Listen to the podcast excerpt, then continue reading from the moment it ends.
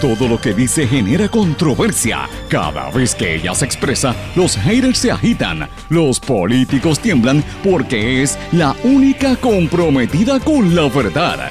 Periodista, bloguera, relacionista licenciada, analista de la noticia, escritora y le dicen la provocadora en las redes sociales. Y ahora comienza en blanco y negro con Sandra Rodríguez Coto. Bienvenidos a su programa en blanco y negro con Sandra para hoy lunes 14 de septiembre del 2020. Comenzando la semana les saluda Sandra Rodríguez Coto. El sector público versus el sector privado, las diferencias y beneficios que detienen al país en medio de esta pandemia. Mis amigos, hoy regresan miles de empleados al gobierno, regresan a trabajar después de haber estado en sus casas por la pandemia y por la orden ejecutiva. Sin embargo, estuvieron recibiendo su salario. Los empleados del sector privado, por contrario, han tenido que estar obligados a trabajar o no cobran. Hoy conversamos sobre las diferencias y beneficios que detienen a la economía en este país. También tenemos en exclusiva pacientes de hepatitis sentenciados a muerte, una investigación que venimos trabajando desde hace varios días, publicamos este fin de semana en el blog, hoy vamos a entrar en detalle adicional a lo que hemos dicho hasta ahora. Cierre del Colegio Clavil en Bayamón trae cola. Gobierno alega que violaron orden ejecutiva, pero colegio insiste y tiene vídeo de que empleado de salud llegó amenazante con un arma. Hoy es la fecha límite para inscribirse o reactivarse antes de las elecciones generales. Vuelve la peligrosa moda de tirar piedras y bloques de cemento a conductores desde puentes. Vamos a hablar de eso. Lorenzo González no pega una. Secretario de Salud niega haber estado ebrio en, una entrevista.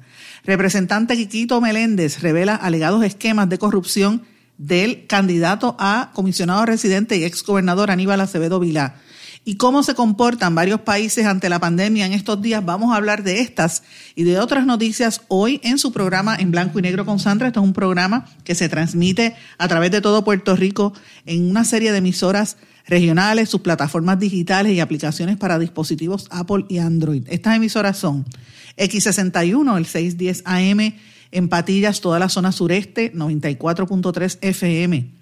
Radio Grito WGDL 1200 AM Lares, WYAC 930 Cabo Rojo, Mayagüez, todo el suroeste de Puerto Rico, WIAC 740 AM desde San Juan y la zona metropolitana para gran parte del país y WLRP 1460 Radio Raíces, La Voz del Pepino. Este programa se graba, usted lo puede escuchar también a través de nuestro podcast en todas las plataformas. Le sugiero un Google Search o lo busca por ahí, lo busca por Anchor y se puede incluso hasta suscribir y todos los días eh, puede escuchar este programa o escuchar los anteriores porque tenemos todo el archivo ahí disponible para usted. Retransmisión del programa, como siempre, a las 8 de la noche de manera diferida por la emisora web radioacromática.com y como siempre le digo, usted se puede comunicar con esta servidora a través de las redes sociales, Twitter, Instagram, Facebook, LinkedIn o por el correo electrónico en blanco y negro con sandra arroba gmail.com. Vamos de lleno con los temas para el día de hoy. En blanco y negro con Sandra Rodríguez Coto.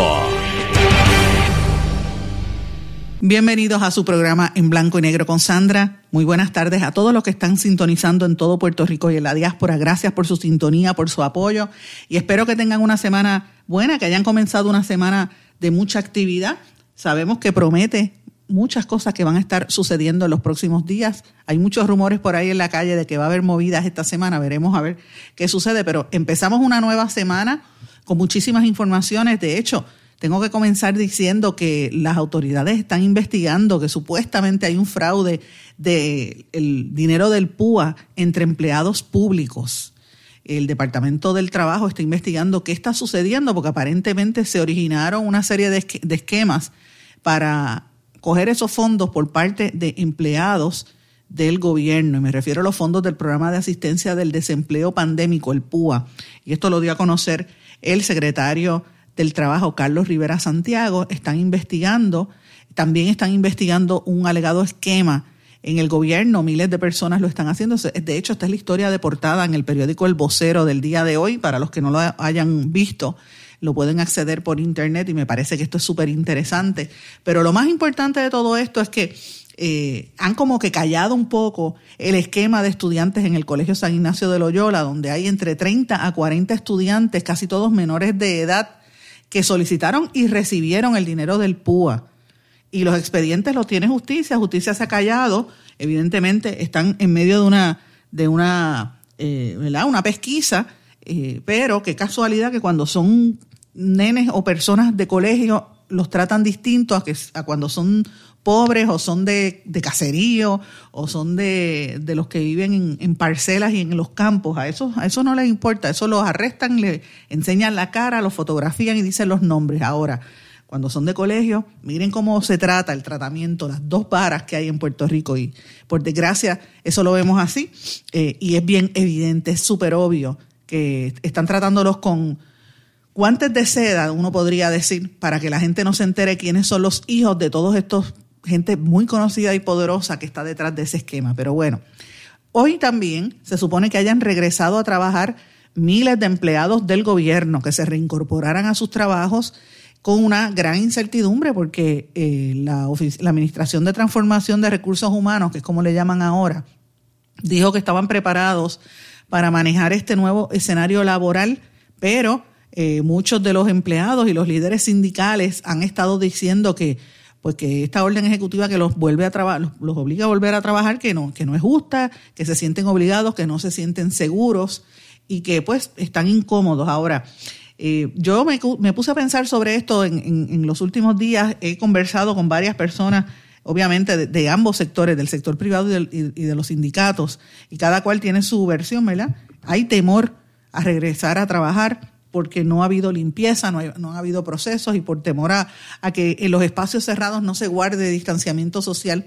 Sin embargo, uno tiene que pensar que aquí hay una diferencia monumental. Desde que empezó la pandemia, aquí hay miles de empleados del sector privado que están obligados a trabajar, porque de lo contrario no cobran. Y algunos tienen dos y tres trabajos para poder sobrevivir y están pasando lo mismo que los empleados públicos y peor en el sentido de que tienen niños y tienen que trabajar y tienen que darle las clases eh, por computadora, que eso es otro, otro tema, ¿verdad? la cuestión de la educación virtual, eh, cómo es que no se le da un estipendio a los padres y a las madres o algún tipo de beneficio, porque son los que están prácticamente ahí con los nenes todo el tiempo. Eh, y sé que los maestros se han sacrificado muchísimo para poder estar al día con tantas clases y tantas computadoras y, y iPads y, y tabletas pero la realidad es que los papás en muchos casos son los que terminamos dando clases o supervisando todo el trabajo, así que es una situación bien difícil y eso le aplica a todo el mundo. Usted trabaja en gobierno o no trabaja en gobierno, es así. La diferencia es que miles de empleados del gobierno de Puerto Rico estuvieron en sus casas cobrando y muchos sin trabajar. Y no me gusta generalizar, yo sé, yo he visto muchos que han estado ahí en el frente de batalla, sobre todo los de primera línea, policías, enfermeros, etcétera, pero muchos no y se quejan. Entonces, eh, quería compartir con ustedes una reflexión sobre este tema que estuve leyendo del amigo Paco Pepe Rodríguez, presidente de Birling, Birling Capital, que escribe en el periódico o en el medio cibernético El Foro, un medio de estos que acaba de salir nuevo, y habla de cómo el país no se une en un propósito para todos caminar hacia, un, hacia una misma dirección, los mismos sueños, las mismas aspiraciones, y cómo es que la situación sigue empeorándose desde el 2013 cuando el gobierno. Este, se fue por la ruta más fácil, que fue aceptar una quiebra, radicar prácticamente una quiebra, y dejó de pagar los bonos de casi, 60, casi 70 mil millones en aquel momento. Empezaron a dividir el país, según él, y yo en esto lo tengo que, coincidir, nos dividieron cada día más entre dos, dos razas, como si fuésemos dos, dos Puerto Ricos. El Puerto Rico que trabaja en la calle, que está en el sector privado, y el Puerto Rico que está en el gobierno. Y realmente no se ha hecho un sacrificio para tratar de detener la situación de la quiebra, eh, que, hasta, que, hasta, ahora todo el mundo sabe que es la quiebra más grande en algún territorio o estado de la nación americana, y lo que estamos es poniendo parchos y, viendo a ver qué nos, qué nos depara, ¿verdad? Que, cuántos fondos llegan y, o no se utilizan adecuadamente, como pasa con los de Medicaid, el esquema este del gobierno y otros. Pero lo cierto es que eh, estamos entre los del sector público y los del sector privado. Y vamos, vamos, a los, vamos al ejemplo de lo que quería hablarle, porque para que usted entienda a qué es lo que yo me refiero, y tengo que coincidir con, Paco Pepe Rodríguez en este, en este planteamiento. Eh, hay 201.900, o sea, 201.900, casi 202.000 empleados en el gobierno que han estado en cuarentena por los pasados siete meses y que hoy eh, cumplen siete meses exactamente de haber estado en sus casas cómodamente, con excepción, como dije, de las agencias más esenciales, que policías y enfermeras que han tenido que trabajar. El resto ha estado desde sus casas, remotos o prácticamente sin trabajar. Todos los días recibieron sus pagos de nómina los días 15 y los días 30 de cada mes religiosamente, sin ningún tipo de excepción y muchos de ellos, más del 70% de estos, no trabajaron ni una sola hora. Todos acumularon días de vacaciones, días por enfermedad, retiro y otros beneficios marginales. Todos recibieron seguros médicos gratis o altamente subsidiados. La mayoría de las agencias todavía hasta el día de hoy siguen parcialmente cerradas y, y por lo tanto muchas no cumplen con los mandatos de servicio o acceso público porque todo lo piden que sea por Internet y en lugares, pues obviamente tenemos un problema de Internet que no en todo Puerto Rico está accesible. Los servicios esenciales críticos como el servicio de la tarjeta del PAN, los alimentos escolares, eh, y otros no están funcionando adecuadamente. Si usted tiene un problema con Asume, durante la pandemia se, se, fastidió porque prácticamente no lo atendían. Eh, mucha gente se quejó, ya sabemos del caso que llegó hasta los tribunales del acceso a, los alimentos en los comedores escolares, que el departamento no, no lo estaba proveyendo, y las filas interminables en aquellos lugares donde sí había acceso a algún servicio del gobierno, pues fila, y usted tenía que esperar. Y el gobierno no ha sido capaz de ejecutar las necesidades de los ciudadanos eh, y, el, y lo más interesante de todo esto, que es la parte que yo, por eso que traigo este tema, es que los empleados públicos no se dan cuenta, no reconocen del lujo y del confort que representa esto para ellos. Porque el tú ser empleado público y estar en tu casa durante siete meses es fácil que te estén pagando y tú no tienes esa preocupación mientras miles de empleados del sector, del sector privado pequeños comerciantes, gente que trabaja en, cadenas, en megatiendas o en farmacias o en, o en entidades como, como eh, fábricas, entidades privadas, se han tenido que tirar a la calle o han perdido sus trabajos. Ahí hay una diferencia monumental. Y para mí es inconcebible que la gobernadora haya creado y haya fomentado esta desigualdad por motivos mayormente político-partidistas y electoreros. Porque mire lo que pasa en el sector privado. En el sector privado contrata al 80% de la fuerza laboral del país con 650 mil trabajadores y una nómina de 30.2 mil millones de dólares, 30.2 billones al año, billones con B como dicen. El estimado de pérdidas este año para el sector privado es entre 10 mil millones y 12 mil millones de dólares. Y es el único sector que ha estado trabajando con las comunidades, dando asistencia a entidades sin fines de lucro, que entre, en conjunto entre el sector privado y las sin fines de lucro generan 40 mil millones o el 83% del total de la economía.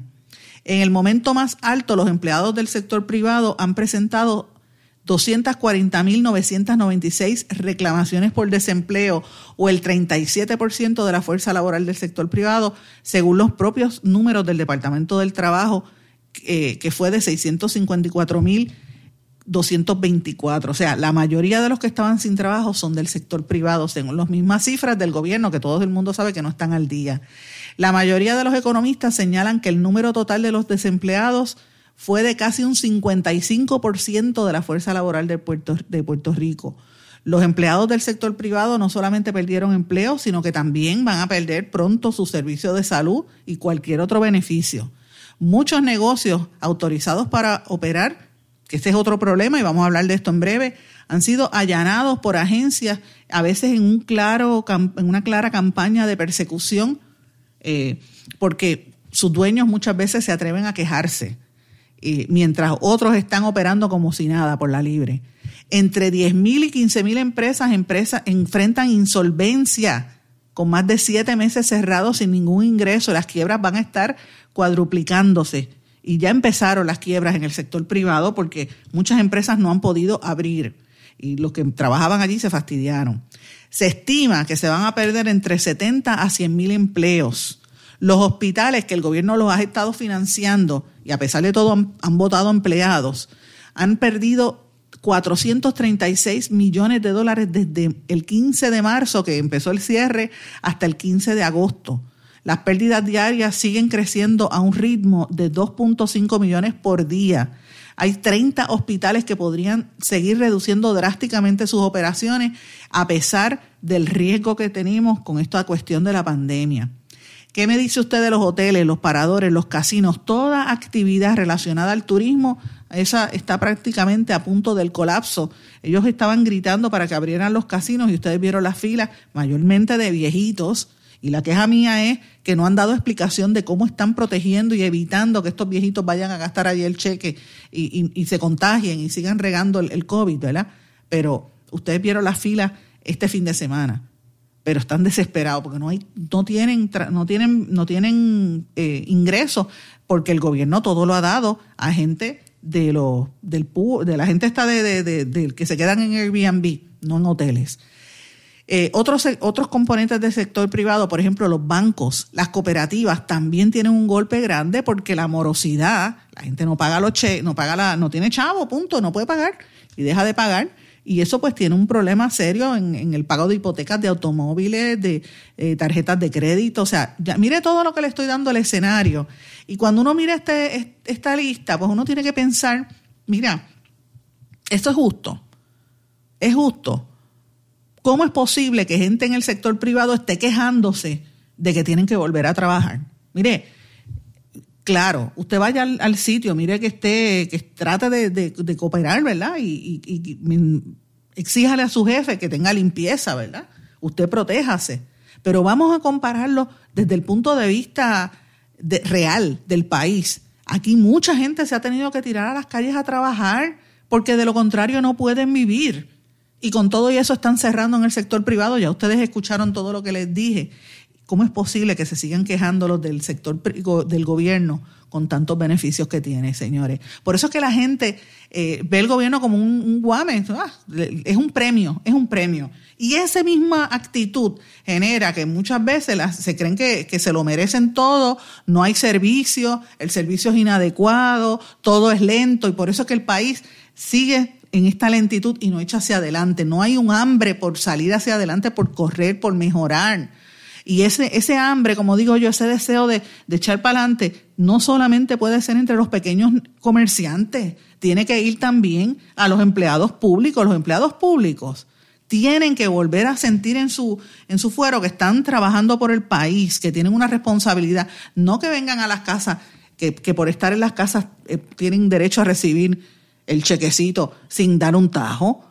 Y vuelvo y digo, yo no estoy generalizando, yo tengo familia, tengo mis cuñadas que son empleadas públicas y la he visto trabajando. Yo conozco un montón de gente que son eh, policías, enfermeras, que sí han estado ahí en el frente de batalla, como quien dice, en primera línea, pero la inmensa mayoría no, y se quejan por eso es que este país está, está mal. Y yo quería hacer esta reflexión comenzando la semana, porque precisamente hoy, como se supone que hayan regresado a trabajar, pues muchos están echándose para atrás y, quejándose, ¿verdad? Pero es bueno poner esta, esta perspectiva de, de, la realidad que vive Puerto Rico entre el sector público y el sector privado. Y con todo y eso, el sector privado luchó por un montón de años y lograron unos beneficios y unos recortes.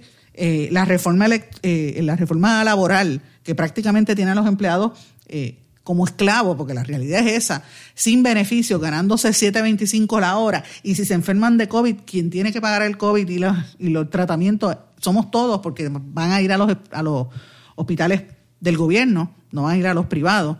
Eh, terminamos pagándolo todos. Así que, ¿qué nosotros podemos hacer para evitar este tipo de cosas? Mire, protegerse, velar que los espacios de trabajo estén adecuados, sea gobierno o sea sector privado, y cuidarse y todo el mundo echar hacia adelante, todo el mundo tiene que echar hacia adelante, eso es parte de la situación. Así que eh, le, creo yo que cada candidato a la gobernación tiene que traer estos temas como parte de sus, de sus, de sus temas de campaña, cómo van a reactivar a la economía, cómo van a dar un ánimo de, de trabajo y de, y de echar hacia adelante, cómo vamos a cambiar esta actitud derrotista que tienen muchos empleados en este país, de que se acostumbran a que todos se lo merecen, ¿no? Y esto tenemos que cambiar la actitud porque de lo contrario nos van a seguir pasando el rolo todo el resto del planeta. Pero bueno, mis amigos, brevemente quería mencionarles, eh, hoy pica y se extiende lo que está sucediendo en el Colegio Clavil en Bayamón.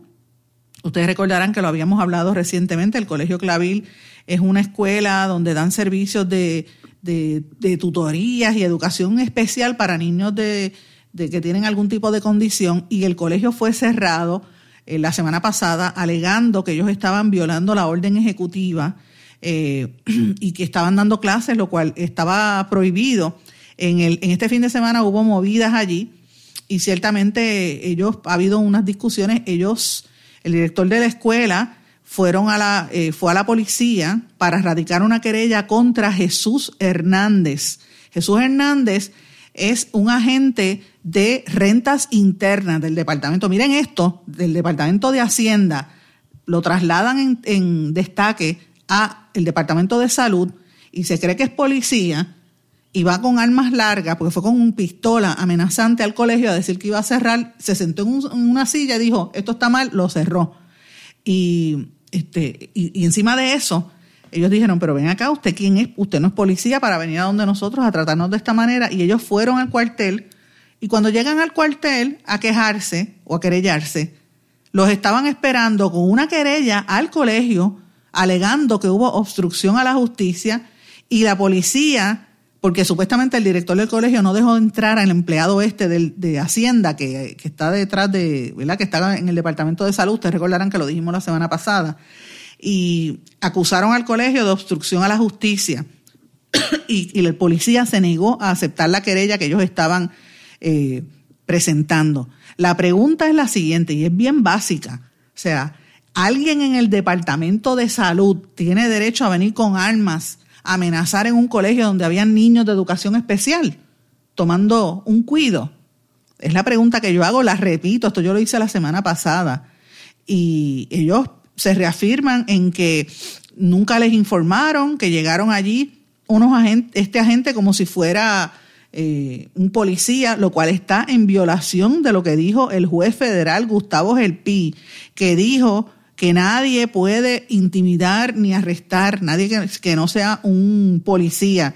Este señor, y lo dijimos aquí, el agente que llegó allí, que es agente de, eh, de, rentas internas en destaca en el Departamento de Salud, se alega que es la persona que estuvo detrás del el esquema de la guagua blindada que se compró por 250 mil dólares y nadie sabe dónde está, aquella guagua del ex gobernador Ricardo Rosello, y es importante que expliquen quién es este señor, qué está haciendo y quién le da derecho a venir a, prácticamente a, amedrentar a gente que estén dando terapia y a llegar a un sitio donde hay niños con armas.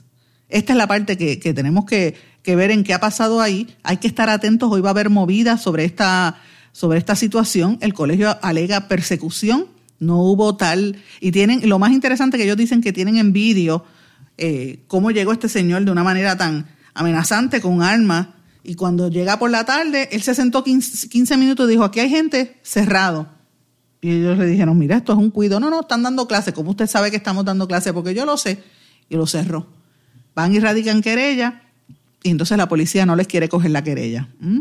Interesante por demás. Hoy, tiene, hoy esto trae cola. Si eso es en esa escuelita, que es en Bayamón, imagínense qué está pasando alrededor de la isla, cuál es la actitud. Y lo más interesante es cómo este señor llega con fotografías, con video, con cámara de video, llega acompañado de los canales de televisión, con fotógrafo y graba ilegalmente a una persona. Usted sabe que en Puerto Rico usted no puede grabar si no pide permiso. Así es que esas son las cosas que pasan en este país. Vamos a una pausa, mis amigos. Regresamos enseguida con otros temas en este programa. No se retiren, el análisis y la controversia continúa en breve, en blanco y negro, con Sandra Rodríguez Coto.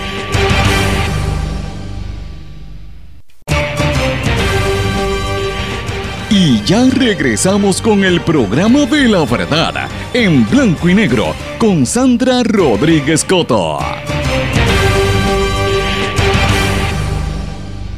Regresamos en blanco y negro con Sandra. Bueno amigos, hoy es la fecha límite para inscribirse o para reactivarse antes de las elecciones generales y la Comisión Estatal de Elecciones ya anticipa que va muchísima gente nueva a tratar de votar en estos próximos comicios. Dice que parece que se dieron cuenta a último momento de que, mira, si no voto, esto se va a fastidiar.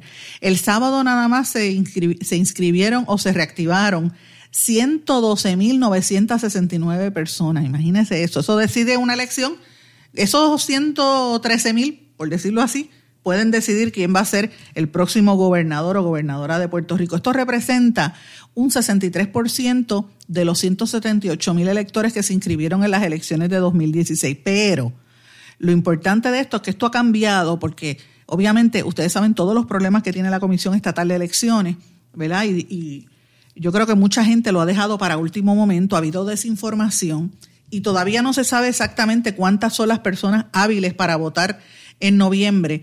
Mucha gente ha estado yendo a, reactivarse, a, muchos jóvenes a sacar la tarjeta electoral. Yo he estado en varias juntas de inscripción permanente en estos días y las filas son, es una cosa impresionante. Yo, yo te digo, nunca había visto una cosa así. Y de hecho, filas de gente sin guardar distanciamiento social, por ejemplo, en la Junta de Inscripción Permanente de Guainabo, así los vi, uno encima del otro, no le importaba. Yo, pero ¿qué es esto? Eh, sin guardar distanciamiento social, pero la gente esperando porque querían o sacar la tarjeta o reactivar o ver cuál era, ver qué estaban, cuál era su estatus, porque dicen que el comentario era voy a votar, voy a votar. Esto no puede seguir así, hay que cambiar esto. Así que me parece que es interesante esta situación. Vi mucha gente mayor también solicitando el voto adelantado, que de hecho hubo una determinación del Tribunal Federal que lo extendió. Así que me parece interesante. Oriéntese, busque información. Yo sé que la Comisión Estatal de Elecciones no ha gastado ni un centavo, no han, no han orientado al país, pero siempre usted puede buscar en su página web eh, en la página de la Comisión Estatal de Elecciones y tratar de buscar información hasta cuándo tiene.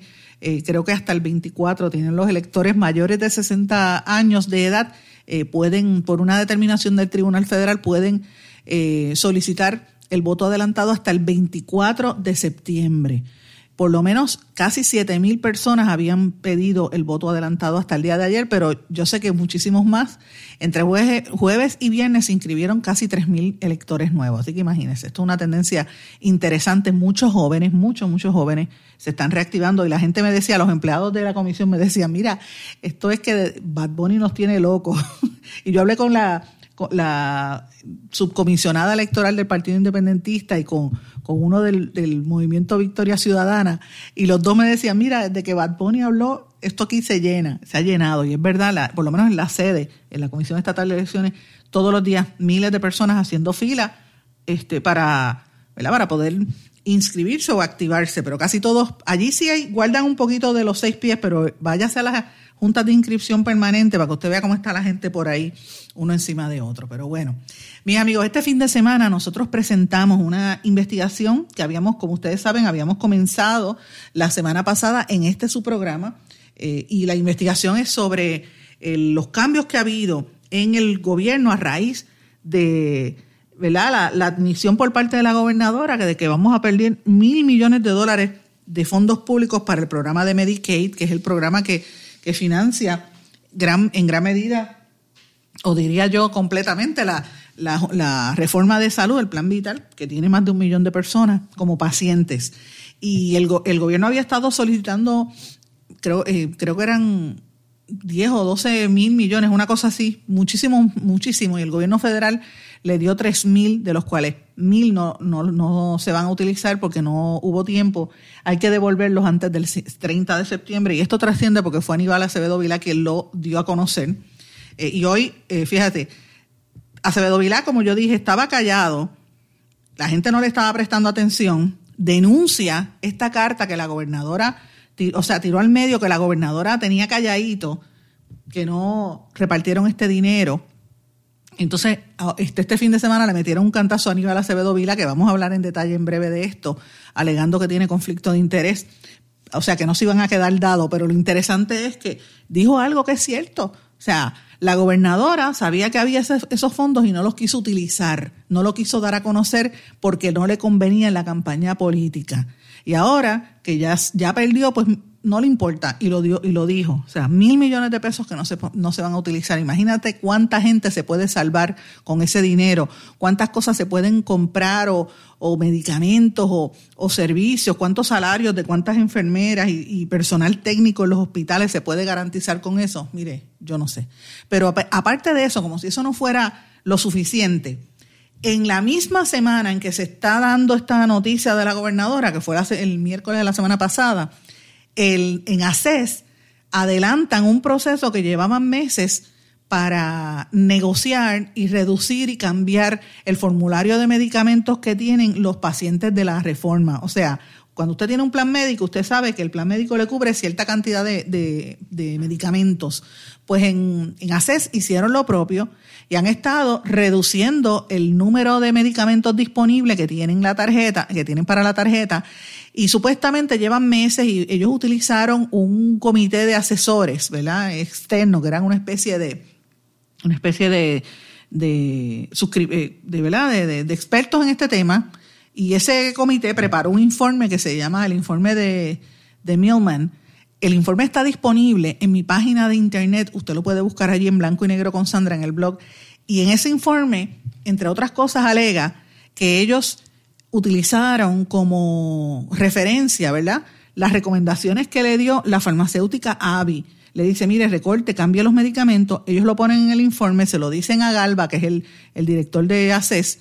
Entonces ACES determina cambiar, pero no fue solamente eso, señores, y es la parte que yo estoy diciendo aquí eh, la alegación es, por varias fuentes, que el director de ACES se dejó llevar por la presión y la campaña de cabildeo por parte de la empresa esa, de la farmacéutica AVI, que es una de las más grandes en el mundo, tiene operaciones aquí en Puerto Rico, y el cabildero de esa, de esa compañía es nada más y nada menos que Cristian Sobrino, uno de los ex integrantes del chat de, de Telegram, el ex representante del gobierno ante la Junta de Control Fiscal, el mismo que dijo que, que le tiremos los cadáveres a los cuervos, el que dijo eso en el chat, o que dijo que quería pegarle, entrarle a tiros a la alcaldesa de San Juan y la amenazó de muerte, ese hombre es el que está cabildeando, empujando los intereses de esta empresa para que recorten la cantidad de, medicamentos disponibles en la lista. Y esto es serio porque es parte de la campaña que hay en todo el mundo entre estas farmacéuticas que tienen unas competencias eh, feroces, ¿verdad? Por quedarse con los mercados. Pero aquí en Puerto Rico ellos han logrado, entre otras cosas, sacar el medicamento, una serie de medicamentos, poner los suyos, pero el más peligroso de todo es el medicamento que se utiliza para los pacientes de hepatitis C. Y ahí es donde yo quería llegar, mis amigos. Les he dado todo este trasfondo, que es parte de lo que hemos estado hablando durante este fin de semana, porque esta es la parte que a mí me lleva, me, me, me deja bien sorprendida. Yo no sabía que en Puerto Rico la, los pacientes de hepatitis C estaban tan proliferados, que había más pacientes de hepatitis C, por ejemplo, que HIV. Y usted sabe toda la campaña que se hace del HIV en Puerto Rico y sin embargo hay más pacientes de hepatitis C. ¿Por qué nosotros no hablamos de esa enfermedad? Señores, porque la hepatitis C es la enfermedad silenciosa. En Puerto Rico nadie habla de esto porque nadie quiere admitir el serio problema, el grave problema que hay de, adicción a drogas en Puerto Rico. ¿Qué es la hepatitis? La hepatitis es una enfermedad que provoca que se inflame el hígado, y usted sabe que el hígado es un órgano vital, que se encarga de, filtrar la sangre, procesar nutrientes, eh, controlar los niveles de hormonas en el cuerpo humano, descomponer sustancias químicas. Y si ese, si, si el, ¿verdad? El, hígado se te enferma, que te produce hepatitis, pues tú te puedes morir. Hay diferentes tipos de, de, enfermedad, la hepatitis A, B, la C, la D, E, F y G. No hay, solamente hay vacunas para la hepatitis A y la hepatitis B, pero para el resto de los, de los demás hepatitis no hay. En Puerto Rico la más común es la hepatitis C que es una infección que puede ser contagiosa y que con el tiempo puede ocasionar daño hepático, a veces cáncer. Puerto Rico es el territorio de los Estados Unidos con mayor prevalencia de esa enfermedad en Estados Unidos y en América Latina y eh, estima, estiman que es más del 2% de la población quien la tiene. Eh, y, es un estigma, como dije, se le llama la, enfermedad silenciosa porque mucha gente pobre quien la adquiere precisamente porque por el bajo nivel socioeconómico o porque son adictos a droga, eh, y la gente no quiere que se sepa, de eso no se habla. Y como no se habla, pues la gente, ¿sabes? Es como si no existiera. Uno se puede contagiar también por diferentes maneras con hepatitis C, aparte del, ¿verdad? utilizar jeringuillas en caso de los adictos a drogas, también si tú te haces un tatuaje o te haces un piercing en lugares donde no tengan higiene, pues también te puedes contagiar, te puedes contagiar por, por vía sexual o por vía materno-fetal. O sea, si la mamá lo tiene, a lo mejor en el parto, pues puede ser, es, cualquier proceso donde haya contacto entre sangre o fluido entre una persona infectada u otra. Y yo traigo esto de hepatitis C porque, señores, por la información que nosotros buscamos, y los invito a que vayan y la busquen en mi blog y lean el artículo. El, artículo se titula Pacientes de hepatitis sentenciados a muerte. Eh, lo que hemos investigado hasta ahora revela que mucha, o sea, hay mucha preocupación de parte de médicos primarios, de farmacéuticos y de médicos e incluso asesores muy cercanos al director de ACES, al director de la Administración de Servicios de Salud y del incluso del secretario de Salud que están preocupados porque porque cuando tú tienes hepatitis C tú no puedes usar todo tipo de medicamentos. Y había cuatro, cuatro o cinco medicamentos en la lista de, de medicamentos que podían cubrir la tarjetita de salud que son caros, pero por lo menos a cada paciente se le hacen uno, lo que le llaman unos niveles. Las marcas de medicamentos eran Epclusa, Harmony, Bosevi y otras. Las han eliminado todas para dejar solamente Maviret, que es la marca de, del medicamento de la farmacéutica Avi. Y ellos ganaron el mercado, perfecto, pero lo interesante es que, ¿qué pasa con los pacientes que ese medicamento no les, no les cubre? O sea, van a tener que sacar el dinero que no lo tienen cuando, por eso que existe la tarjeta, esa es la pregunta. ¿Cuánto fue el beneficio que recibió esta farmacéutica gracias al trabajo de cabildeo de Cristian Sobrino para sacar a los demás? Y usted dirá, bueno, ese es el mercado, esa es la competencia, perfecto. Pero estamos hablando del gobierno y estamos hablando de fondos públicos para tratar a la gente más pobre y vulnerable de este país, los que no tienen voz, los que, los que la gente tiene de marginados. Y ya me anticipan, por desgracia, que si esto pasa y se mantiene como va, señores, podría exponer a muerte a muchas personas. Hay unas cifras que estiman que podría ser más de 50 mil personas los que se contagien en, los próximos meses nada más eh, y que se afecte su sistema. Y una vez te afectaste el hígado es a coger diálisis o a, un trasplante de hígado y usted sabe lo difícil que es eso. Así que esto es una situación muy seria. Yo los invito a que lean esta información y yo estoy detrás de, de otros datos que tenemos sobre los médicos involucrados en este proceso, que es un esquema eh, de horror. Pero tan pronto tengamos el dato corroborado, lo vamos a difundir. Yo por lo pronto les invito a que busquen el blog en blanco y negro con Sandra y van a leer el detalle de esa investigación. Amigos, tengo que hacer una pausa, regresamos enseguida. No se retiren, el análisis y la controversia continúa en breve, en blanco y negro, con Sandra Rodríguez Coto. Más que un plan de salud, somos alegría para nuestro pueblo. Somos seguridad. Somos nuestra gente. Más que un plan de salud, somos nuestra comunidad. Somos bienestar. Somos tu acceso a 64 hospitales, médicos y especialistas en todo Puerto Rico al cuidado de tu salud. Más que un plan de salud, Menonita es Puerto Rico. Plan de salud Menonita. Tu salud en buenas manos.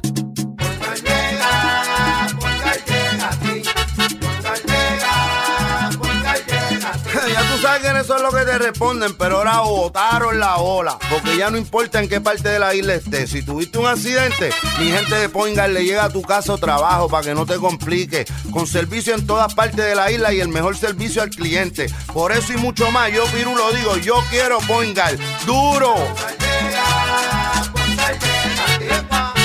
Quites el dolor de cabeza con sus obligaciones de contabilidad con los servicios que presta Villalba y Villalba Company. Directo, personal y con sensibilidad humana. Lo que se busca en un verdadero asesor de contabilidad para todo tipo de servicio de contabilidad, pago de IBU, pago de nómina, informes trimestrales y anuales y otros. Ofrecen servicio directo personalizado. Villalba y Villalba Company. Para orientaciones, su teléfono el 939-336-5774.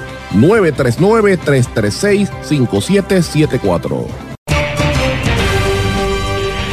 Y ya regresamos con el programa de la verdad en blanco y negro con Sandra Rodríguez Coto.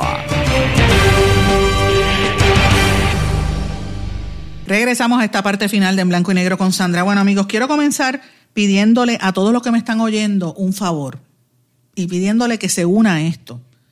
Si usted ve que algún charlatán criminal está relajando, un tonto que se cree que está siendo gracioso, con el relajito este de tirarle piedras a los carros cuando van transitando o tirarle pedazos de bloques desde, desde los puentes en medio de los expresos para provocar accidentes que caigan en los cristales, la gente se mate. Mire, primero que tiene que denunciarlo. Y segundo, tómele fotos y videos para que salga en las redes sociales, para que todo el mundo vea quién es ese criminal. Porque esto hay que pararlo ya. Parece mentira que esta, esta moda tan detestable, como dije, criminal, asesina, se vuelva a implementar en Puerto Rico y esto no puede pasar. Este, en, días recientes, ustedes saben que una muchacha, Michelle Rodríguez, una nena de 21 años, le cayó un pedazo de piedra en la cara porque ella venía transitando por la Valdoriotti de Castro a la altura de la avenida Fragoso y un gracioso criminal, se cree que es gracioso criminal, le tiró desde arriba un pedazo de, de, piedra y le cayó en el cristal y ella chocó y se fastidió, está en el, en el centro médico. Esa muchacha, eh, tú sabes, pasando una situación muy fuerte, pudo haber perdido su vida. Y este caso me trae a colación lo que pasó hace 15 años con una reconocida y muy querida relacionista profesional, comunicadora, que todo el mundo que está en este campo de, del periodismo, de los medios de comunicación y la gente que sabe, pues conoce de la trayectoria. Yo me refiero a la amiga Lidia Pérez. Lidia Pérez le pasó eso hace 15 años precisamente, eh, cuando, eh, hace unos años, en el año 2005, perdón, para ser precisa, un 27 de septiembre, cuando le tiraron un pedazo de bloque en, en, a la altura de la Plaza de los Salceros y el, el bloque le, se lo tiraron desde arriba, cayó en el cristal, le atravesó el cristal de la guagua y la golpeó en la cara y en el rostro. Y el cantazo fue tan fuerte que le desfiguró la cara. Le trituró los dos de los dedos de la mano izquierda, le tumbó algunos dientes, le fracturó su muñeca y el brazo derecho. Ella está viva de milagro. Y esa señora, esa amiga, colega Lidia Pérez, se ha tenido que someter a un sinnúmero de cirugías estéticas y cirugías para poder eh, superar esa situación. Y eso fue un trauma que le costó una rehabilitación larguísima y ahora esto se está repitiendo con esta muchacha. En el caso de Lidia Pérez, quien le tiró el bloque fue un, muchacho de 15 años, un niño de 15 años, que lo identificaron como el agresor, cumplió un solo día de cárcel, siete años en probatoria, y ella nunca supo más de quién la agredió. Y ahí quedó, le marcó la vida, le dañó la vida, ella siendo inocente en su carro y viene un charlatán y le tira una piedra desde, el te, desde, desde un puente. ¿Qué es lo que está pasando con las autoridades, sobre todo en áreas como que son tan de tanto tránsito como la Valdoriotti? O ¿qué está pasando con la, con la policía en Carolina, alcalde? Está, no sé qué está sucediendo, no le están dando rondas preventivas para que se dé este tipo de cosas. Si usted sabe de alguien, denúncielo, porque esto puede costar vidas. Y en el caso de la colega Lidia Pérez, a quien apreciamos eh, y respetamos grandemente, la conozco hace muchos años, sabemos lo mucho que pasó y todo lo que ha tenido que superar, cuántos escollos para poder volver a, a cierta normalidad. Eh, y ahora tenemos una muchacha con una misma condición cerca, en la misma zona, ¿verdad? ¿Qué es lo que está pasando? Yo espero que esta moda no regrese porque esto puede causar vida, así que esto no se puede permitir. Mis amigos, y esto me trae a, a los llamados, a la falta de educación a veces que uno ve. Eh, yo me quejo del COVID, de que siento que la gente está por en la calle como loco y miren todas estas otras situaciones, lo de la hepatitis, mire esta situación que les menciono ahora de los bloques que tiran en las carreteras.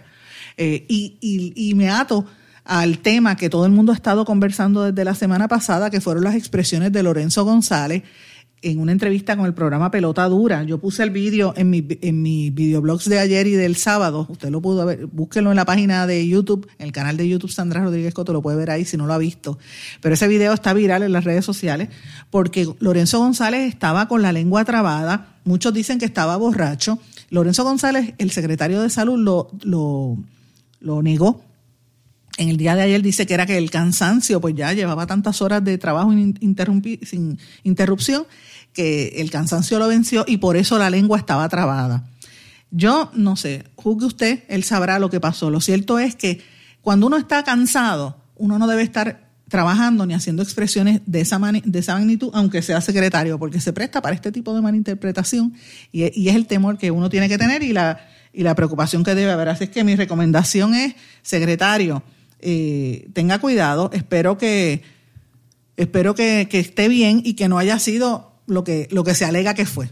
Esperemos que no. Pero estas son las cosas que hay que recomendar y hay que, hay que velar y, los funcionarios públicos son los primeros y los asesores decirle, mire, no, no salga, si usted está así, no salga. No, no se presente públicamente si está cansado, espere a, a, recobrar las energías para que el cansancio, como dice el secretario, no lo abrume. Bueno, juzgue usted.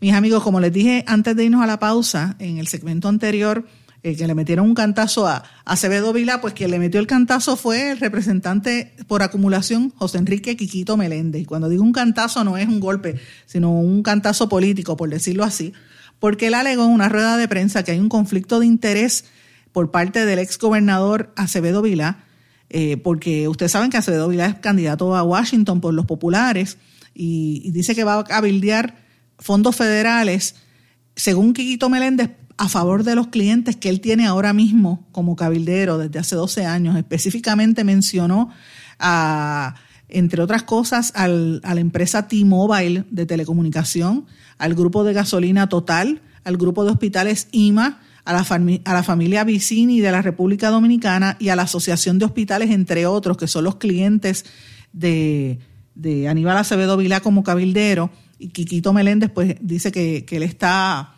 eh, cabildeando y que está buscando, eh, que esos son unos esquemas de corrupción para darle dinero a, esa, a esas entidades que estoy diciendo ahora. Eh, obviamente, el, ex gobernador ha estado de cabildero desde que estuvo, a desde que se fue del gobierno a través de una firma que se llama Optimum Group. Así que esa firma la estableció con la compañera y amiga Juanita Colombani. Digo compañera porque Juanita fue su oficial de prensa y fue por muchos años periodista. Y ambos tienen esa firma de consultoría. Y esa, sol, esa ahí es que vemos cómo, cómo es que se bate el cobre. Interesante por demás que Quiquito Meléndez saque esto de Aníbal Acevedo Vila, una figura que está prácticamente, está ahí, pero la gente como no le presta mucha atención, pero no menciona los cabilderos que hay en el PNP. De hecho, el director de campaña, el recaudador de Pedro Pierluisi, que es su cuñado, este, y, el, esposo de, de Cari Pierluisi, también es cabildero y el mismo Pedro Pierluisi fue cabildero. Es interesante por demás para que ustedes vean cómo, cómo las cosas se manejan en este país. Pero bueno, señores, ser cabildero no es un pecado, tengo que aclararlo y decirlo meridianamente claro aquí. No es que sea un pecado, pero no se, no se pinten como hermanitas de la caridad porque ninguno lo son y son todos iguales, así como lo veo. Este, y, y pues, sé que vamos a hablar. me da ganas de reír porque es que yo digo, uno le tira piedras al otro y no se mira en el espejo, pero bueno, qué cosa, señores. Bueno, vamos a cambiar el tema, vamos a hablar de otra cosa interesante por demás. Vamos a hablar de, la, de lo que está pasando en el resto del mundo, que me parece que es fundamental. La situación del COVID, como les dije, está arrasando y, y obviamente muchos países han estado hablando en estos días de de las, de las acciones que van a tomar. Hay algunos que han tenido que volver a hacer cierres. En China salió una científica alegando que, que el COVID es creado. Una de las primeras eh, que denunció lo de cuando empezó el, el, el brote, el primer brote en Wuhan, en ese sector de China, pues ella dijo que eso, ella fue una de las primeras que lo reveló y se fue a huir y ha estado diciendo que esto fue fabricado en un laboratorio. Pero bueno, veremos a ver si eso es cierto. Yo sé que las autoridades en, a nivel global han estado muy atentas al tema de la propagación tan rápida eh, y también a la pugna que hay entre el, el, más, mayores cierres o mayores controles a la población y mayor eh, crecimiento económico, ¿verdad? La economía versus la salud, que es un tema que ha estado ahí. De hecho, ayer ese fue un tema, el tema que nosotros trajimos en nuestro videoblog, y es el tema de discusión. Llevamos tres días, de hecho, hoy en varios medios internacionales ese también sigue siendo el tema porque hay muchas economías globales que están colapsando. Pero fíjate qué cosa más interesante. En China, precisamente donde, donde esto empezó, eh, no han eh, reportado contagios nuevos en Francia hay un brote de catarros y están volviendo a cerrar.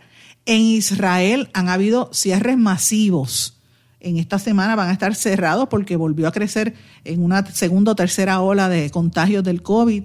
En Rusia, que no hay una imposición de mascarillas ni de los seis pies de distancia entre las escuelas, eh, no están, ¿verdad? Ellos están tapando toda la información. En Italia, vuelven otra vez a decir que creen que el retorno a las escuelas va a ser algo bastante difícil. A mí me parece interesante. En China, para que tengan una idea, volviendo a China, que es donde todo esto empezó, 280 millones de estudiantes volvieron a trabajar a las escuelas sin ningún tipo de incidentes, casi sin casos. Los casos nuevos son de extranjeros. En Italia, ustedes recordarán, en, Europa, Italia fue el primer país que cerró los colegios después de China.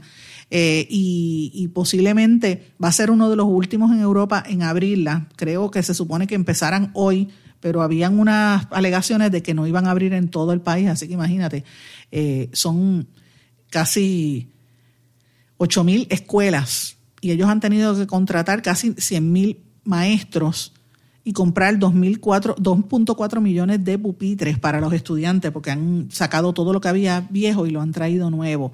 En Portugal los maestros y las escuelas están quejándose de que no tienen recursos. En Reino Unido han implementado la, regla esta de los seis pies, de, los, eh, de las seis personas, perdón, que si tú tienes una actividad familiar o en algún grupo que haya más de seis personas, te arriesgas a que te arresten porque está prohibido en el brote, porque ha habido una serie de brotes grandes. Esto lo dio a conocer el, jefe del, del, del, del gobierno del Reino Unido, eh, Boris Johnson, el primer ministro. En Alemania la situación está bastante tranquila, pero eh, en Israel, como dije, han clausurado 200 escuelas porque registraron 1.800 casos positivos. La ONU, la Organización de, Naciones Unidas, está decretando una grave preocupación porque entienden que eh, sobre 176 millones de personas podrían caer en la pobreza precisamente por la pandemia. Y y nada, esa es la preocupación general, señores. El tiempo me está traicionando. Tenía otros temas que quería darles para el día de hoy que habíamos trabajado. Los trabajamos después en la semana, pero yo les agradezco que se estén en sintonía conmigo. Le agradezco sus mensajes este fin de semana, que fueron muchos. No contesté a todo porque honestamente no tenía el tiempo, ¿verdad? Y, y, eran demasiados, pero poco a poco voy a ir contestando en la medida en que pueda. Gracias por sus comentarios. Me puede escribir a la página en blanco y negro con Sandra, me puede escribir en, por email en blanco y negro con sandra gmail.com o en las redes sociales en Facebook con mi nombre Sandra Rodríguez Coto. Con esto los dejo, espero que pasen muy buenas tardes y será hasta mañana en este su programa en blanco y negro con Sandra. ¿Se quedó con ganas de más? Busque a Sandra Rodríguez Coto en las redes sociales o acceda a en blanco y negro.blogspot.com porque a la hora de decir la verdad solo hay una persona en la cual se puede confiar. Sandra Rodríguez Coto en blanco y negro.